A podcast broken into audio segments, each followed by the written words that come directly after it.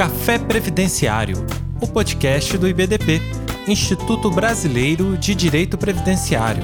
Apresentação: Anderson de Tomasi Ribeiro.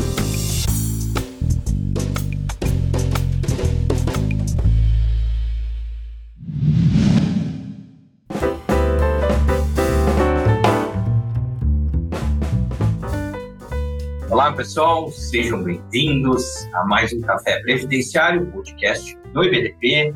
Meu nome é Anderson de Tomás Ribeiro. Para mim é uma imensa satisfação participar desse lindo projeto que o IBDP possui, onde grandes previdenciaristas já passaram por aqui. Escolhi tratar sobre um tema que, para mim, tem sido meu objeto de estudo há alguns anos. Falaremos sobre interlocução do direito previdenciário com o direito das famílias mas voltado à sua aplicabilidade no STF.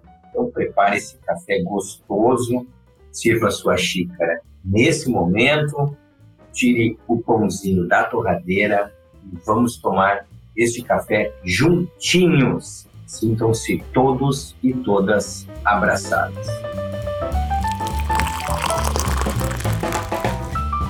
Antes de adentrar no tema, eu preciso contar o motivo pelo qual vem estudando essas interlocuções de direito previdenciário e direito de família. É, a culpada disso é a professora Melissa Fuman.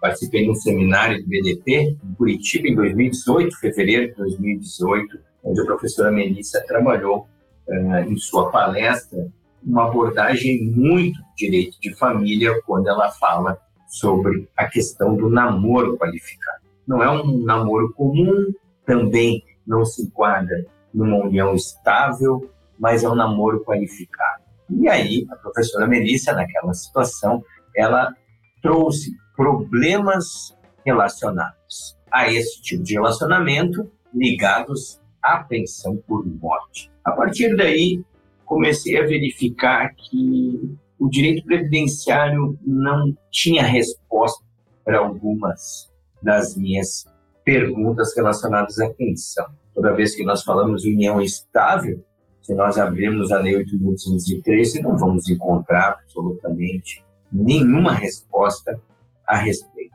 O namoro qualificado também não se encontra no Código Civil de 2002, no ensino a doutrina familista.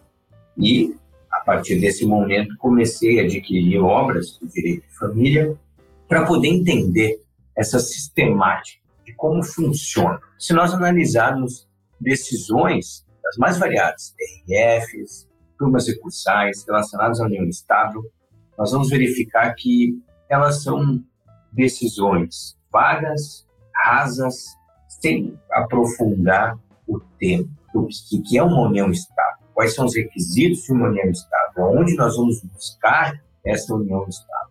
Então, a minha intenção nesse nosso bate-papo gostoso, matutino, é nós trazer um pouquinho da minha experiência de tribunais superiores, alguns processos que eu vou trazer para vocês. Eu tive a honra de representar o IBDP no STF, outros eu venho acompanhando.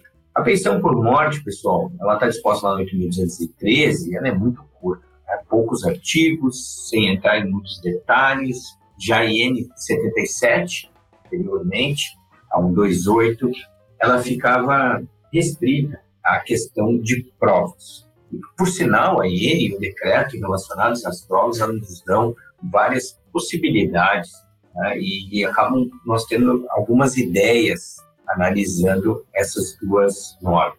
Mas, diferentemente, a IN 128 ela avança. Lá no artigo 178, parágrafo 3 a IN 128 nos traz uma redação muito próxima ao artigo 1723 do Código Civil, que trata sobre os requisitos da união estável. Pouco explorado, praticamente nada explorado nos nossos processos. A união estável, por exemplo, ela tem quatro, quatro requisitos como uma convivência pública, a convivência tem que ser contínua, duradoura, estabelecida com objetivo de construção de família. Eu não lembro de ter visto algum processo onde nós, advogados, exploramos isso. E são várias situações para utilização tá? e trazermos o direito de família para dentro do direito previdenciário, nesse caso, quando nós buscamos uma união estável né, para fins de buscar o direito da nossa cliente em relação ao óbito do seu companheiro. É uma busca clássica né,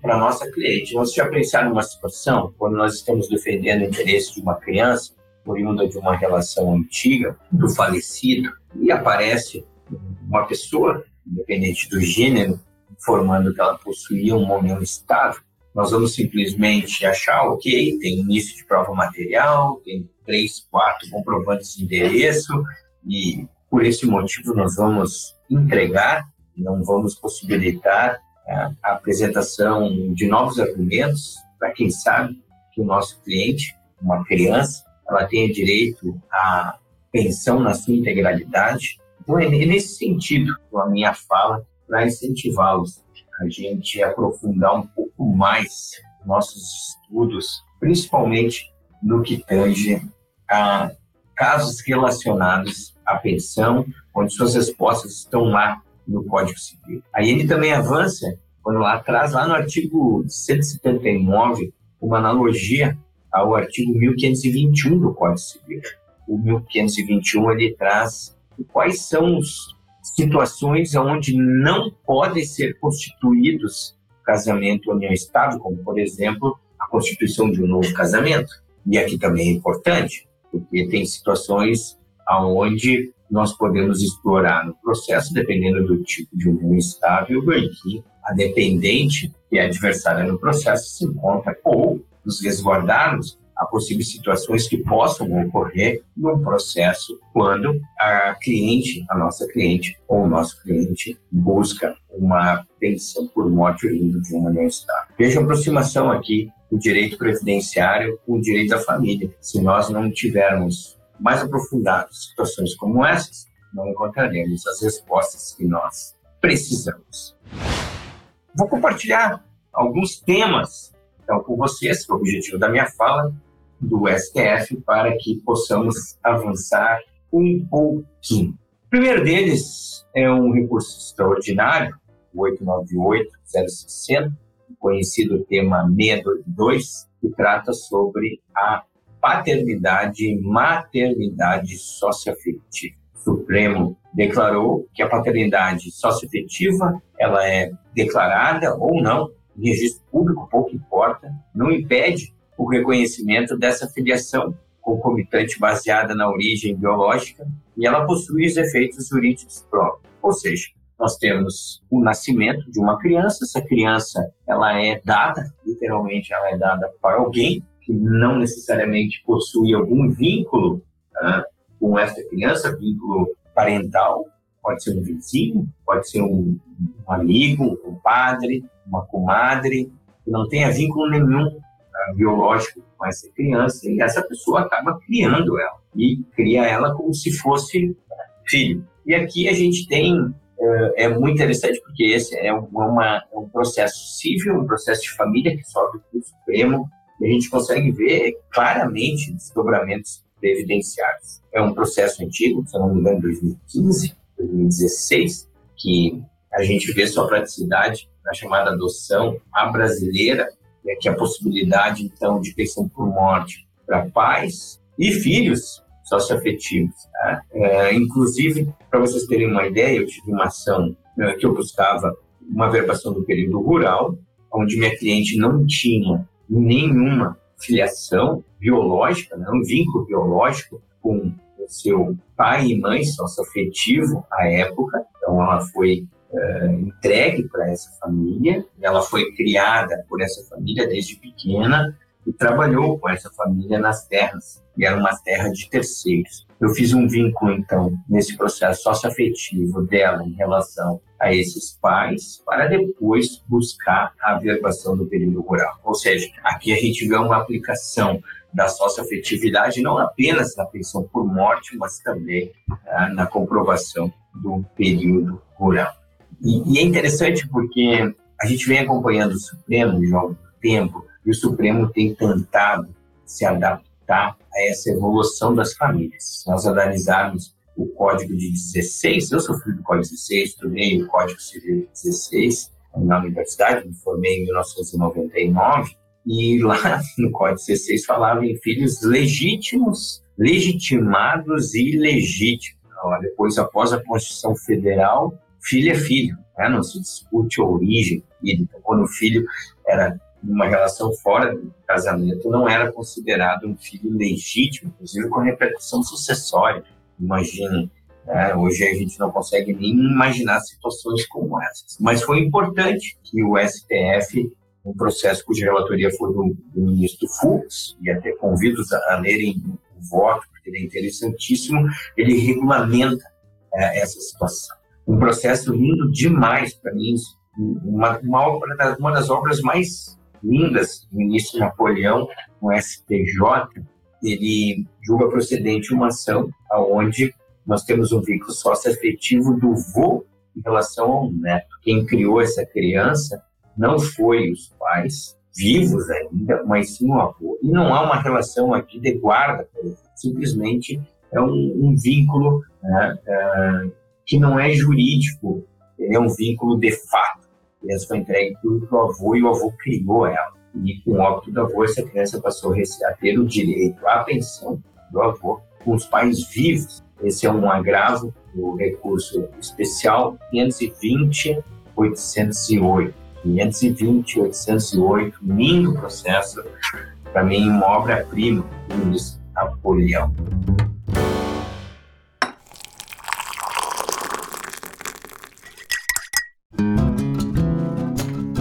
Mais uma xícara aí, convido vocês agora a virar essa página. Nós vamos agora trabalhar um outro tema. Então, enche novamente sua xícara e vamos para o segundo tema do STF. Esse eu tive a oportunidade de trabalhar. Esse é o processo que eu fui. Chega no IBDP, o IBDP ele se inscreve nesse processo como amigo cure, é aprovado, e aí chega na Comissão de Atuação Judicial, qual eu faço parte, esse tema 529, possibilidade de reconhecimento jurídico não estável de relação homoafetiva concomitante com consequente rateio de pensão por morte. Imagina, havia aqui um homem que possuía duas relações de união estável, uma hétero e uma homoafetiva, nessa né? hétero, inclusive, com filho.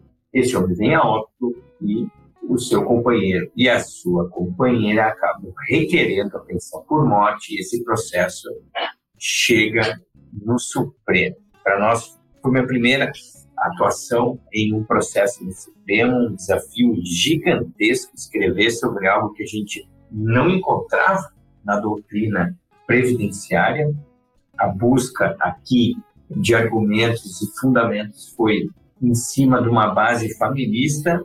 Tá? A gente apresento as, as razões do BDP baseado no direito civil, no direito das famílias, porque nós não encontrávamos respaldo no direito previdenciário para trabalhar esse tema.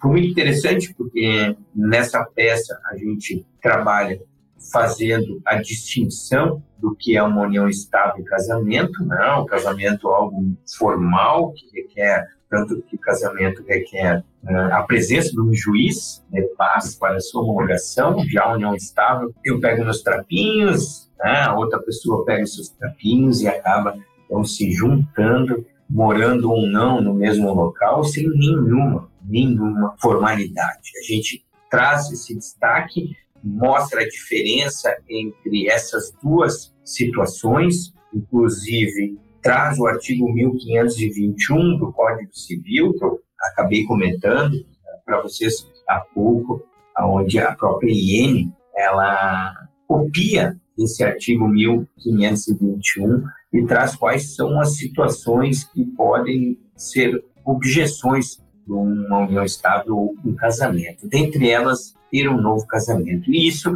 a gente já trabalhou naquela situação, dizendo: olha, se fosse uma relação aqui de casamento, há um óbice legal no artigo 1521, inciso 5 onde há aqui a vedação da legislação de constituição do novo casamento. Já a união estável, não há no Código Civil nenhum óbice na união estável de se ter uma outra união estável concomitante. Trabalhamos a autonomia do direito previdenciário, ou seja, esse processo ele é previdenciário, ele tinha que ser olhado com os olhos previdenciários, que temíamos que a construção fosse com preocupação sucessória. Nós não queríamos entrar nesse momento do debate, tanto que durante a plenária a ministra Carmen Lúcia traz essa preocupação e ela comenta, né, caros colegas, aqui é uma situação de direito previdenciário e não de direito de família, e o nosso olhar tem que ser voltado às relações tá, sociais do direito de família. Trabalhamos nesse processo a evolução das famílias de acordo com a Constituição Federal, principalmente no que tange lá o artigo 226 da Constituição Federal, onde traz a liberdade das famílias serem construídas de acordo com a convicção delas.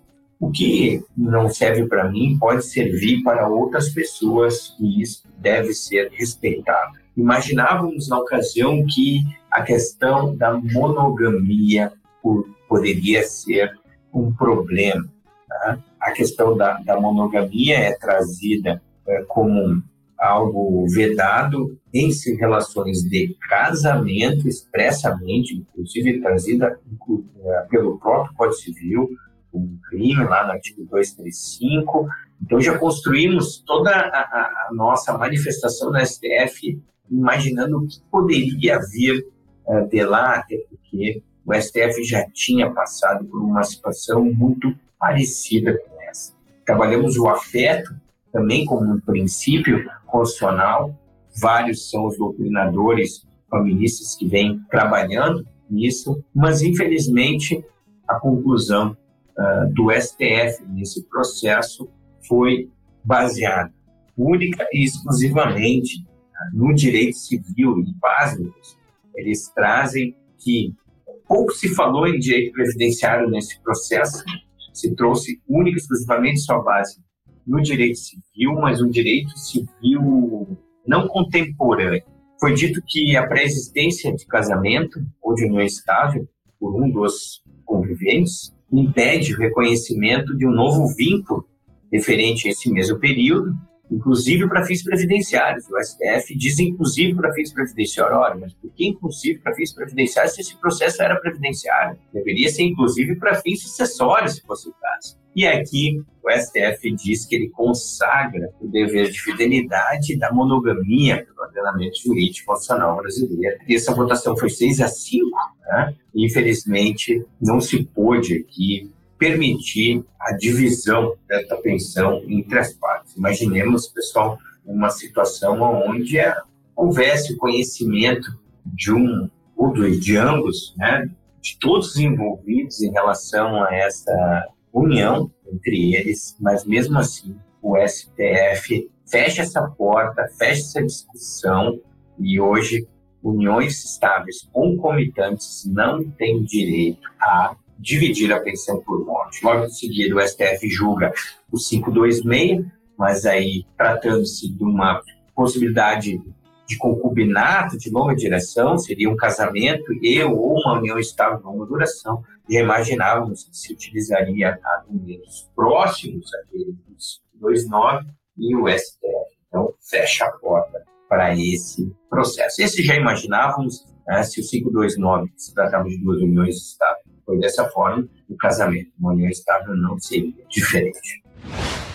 Mas aí, nem tudo é derrota, Tá? Espero que esse café esteja gostoso, que vocês estejam aproveitando. E agora quero trabalhar um tema que também tive a oportunidade de levar para o STF, representando o IBDP como Amigos Curi, que é a ADI 4878. Bom, como surge o problema? Né? A ADI 4878 trabalha a questão da inconstitucionalidade do parágrafo 2 do artigo 16 de 8.213, porque esse parágrafo diz o seguinte: são filhos exclusivamente o menor tutelado e o ente A. E aqui ficou fora a criança e o adolescente sob guarda. A criança e o adolescente sob guarda ela já vinha ainda na Lopes, na redação da Lopes. E em 1991, na redação original do parágrafo 2, ela está no parágrafo 2. Mas, em 1997, houve uma alteração legislativa que a retira. Então, a discussão foi, pô, durante 30 anos, a criança adolescente sob guarda estava presente, porque agora foi retirada. Na época, dizia-se que havia muitos é, indícios de fraude, principalmente de avós que pegavam a guarda dessas crianças para fins previdenciários, né, de, de passá-las, passar para elas, após o óbito, suas pensões. Ocorre que pegou essa situação no sentido de que o legislador acaba, então, retirando em 1997 a criança adolescente ao Mas antes de chegar no Supremo, esse processo chega no STJ no tema 732, no resto, União 411, 258, União 411, 258, também de relatoria do ministro Napoleão. E foi muito interessante porque o ministro Napoleão, no seu voto, ele trabalha o princípio que é a prioridade absoluta da criança e adolescente, consagrado no direito uh, de família. Nós temos várias obras do direito de família que tratam sobre isso, até porque as relações de casamento, de uniões estáveis, para ver quem, quem vai ficar guarda, se vai ser uma guarda compartilhada ou não,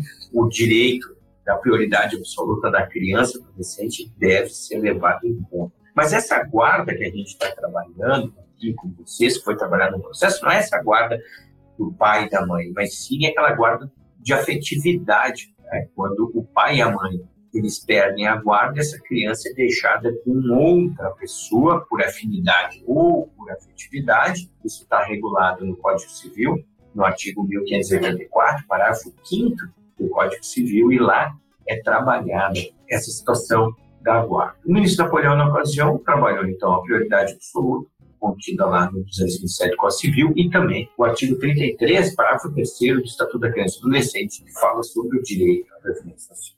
Logo em seguida, esse, um outro processo chega no Supremo, então, o ADI 4878, e o STF, em votação muito apertada, pessoal, 6 a 5, entendeu que ele confere interpretação, conforme o parágrafo 2 do artigo 16, para contemplar em seu âmbito de proteção a criança e o adolescente sobre guarda. E, pessoal, aqui é, é, é de se enaltecer o trabalho do IBDP e essa foi uma peça que me deixa muito orgulhoso, passou pela, por toda a equipe né, de atuação judicial, porque grande parte dos argumentos utilizados nessa peça nós vamos encontrar tanto no voto do ministro Fachin como da ministra Rosa Weber é trabalhado o direito de família, posse de estado de filho, é trabalhado convenções internacionais, como a Convenção Internacional sobre os Direitos da Criança, lá no artigo 26, inciso 1, que fala sobre a proteção da criança.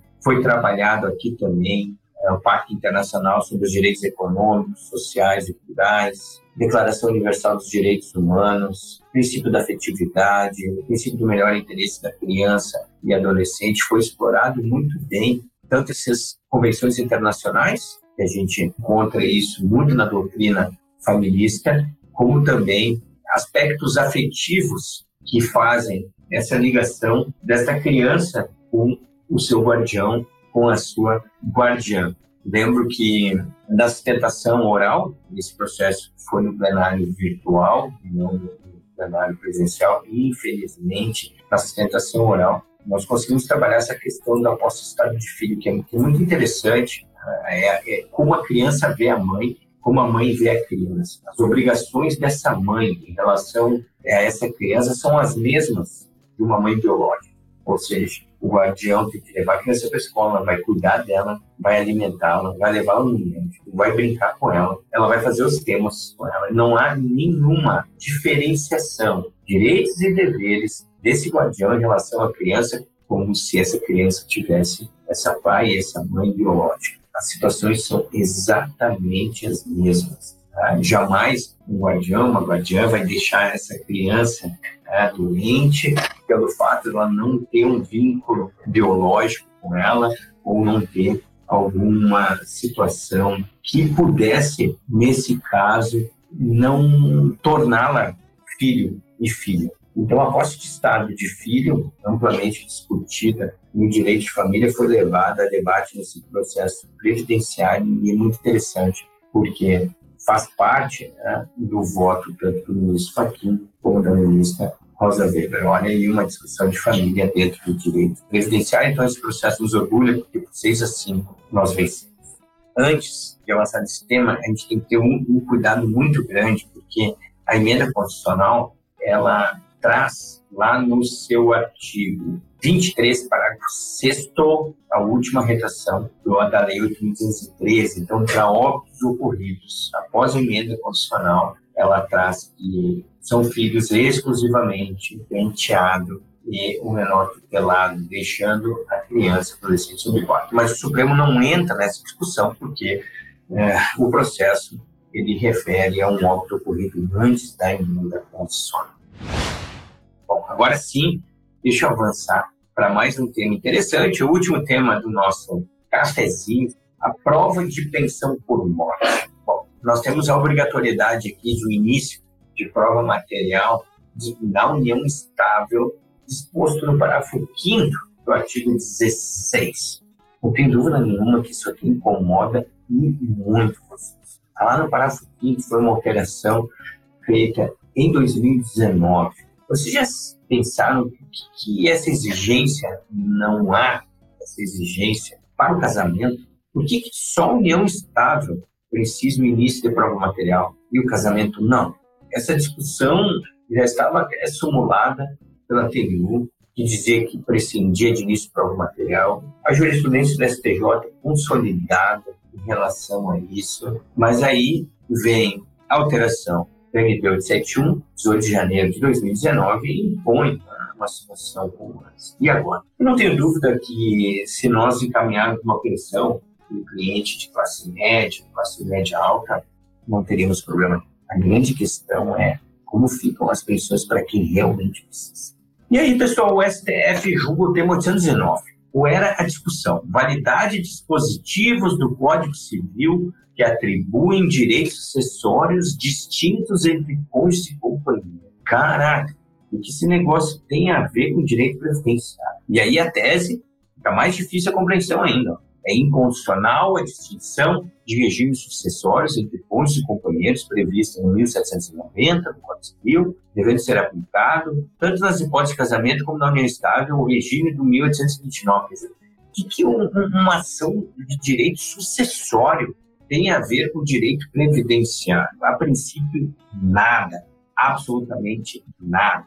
Mas se vocês lerem o acordo, se vocês analisarem o conteúdo deste voto, nós vamos encontrar muita aplicabilidade. Lá pelas tantas, o STF diz o seguinte, que não é legítimo fazer distinção desarrazoadas entre cônjuges e companheiros. Não existe hierarquização entre essas entidades familiares, ou seja, casamento e união estável, para fins de direitos e deveres é a mesma. Não poderia ser diferente, né?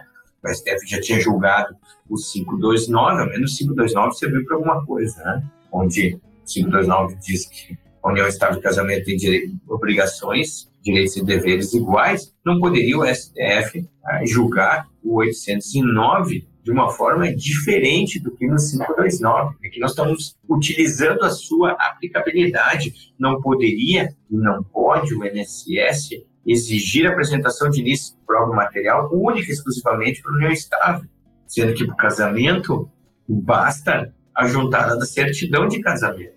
É só nós analisarmos o que dispõe a instrução normativa.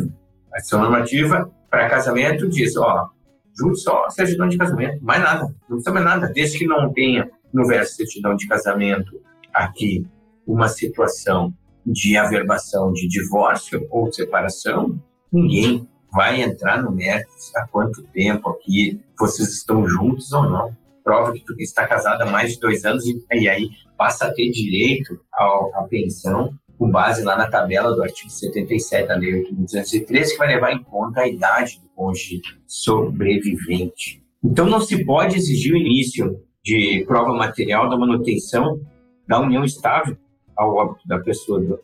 Não pode, especialmente porque nessas situações, união estável e casamento, eles têm o mesmo objetivo. Nós não podemos aqui trazer situações distintas entre eles. Esse processo, pessoal, ao menos é o único que eu conheço, a primeira turma de incursal de Santa Catarina enfrentou essa situação e foi muito interessante, é o processo 521 47 40 2021 404 7206 e foi enfrentado de uma forma muito interessante quando ela diz assim, ó, essa distinção disposta no parágrafo 5 do artigo 16 deve ser reconhecida a sua inconstitucionalidade. Então, para situações, pessoal, como essas, fica a dica aí da utilização do termo exemplo.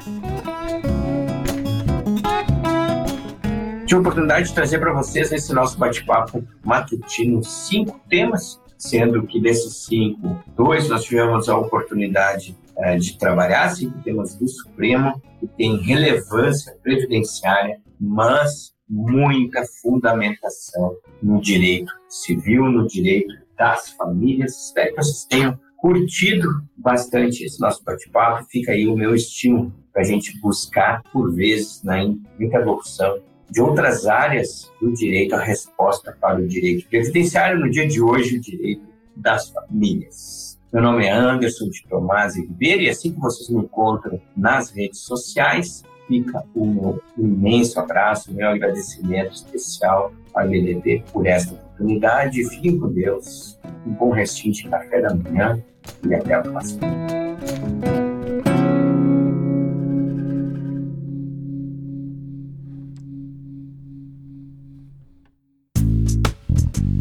E aí, gostou deste episódio? Compartilhe com seus amigos e associe-se ao IBDP através do site ibdp.org.br e tenha acesso a vários cursos, eventos e muito mais. E lembre-se, às terças-feiras temos um encontro marcado por aqui. Até a próxima!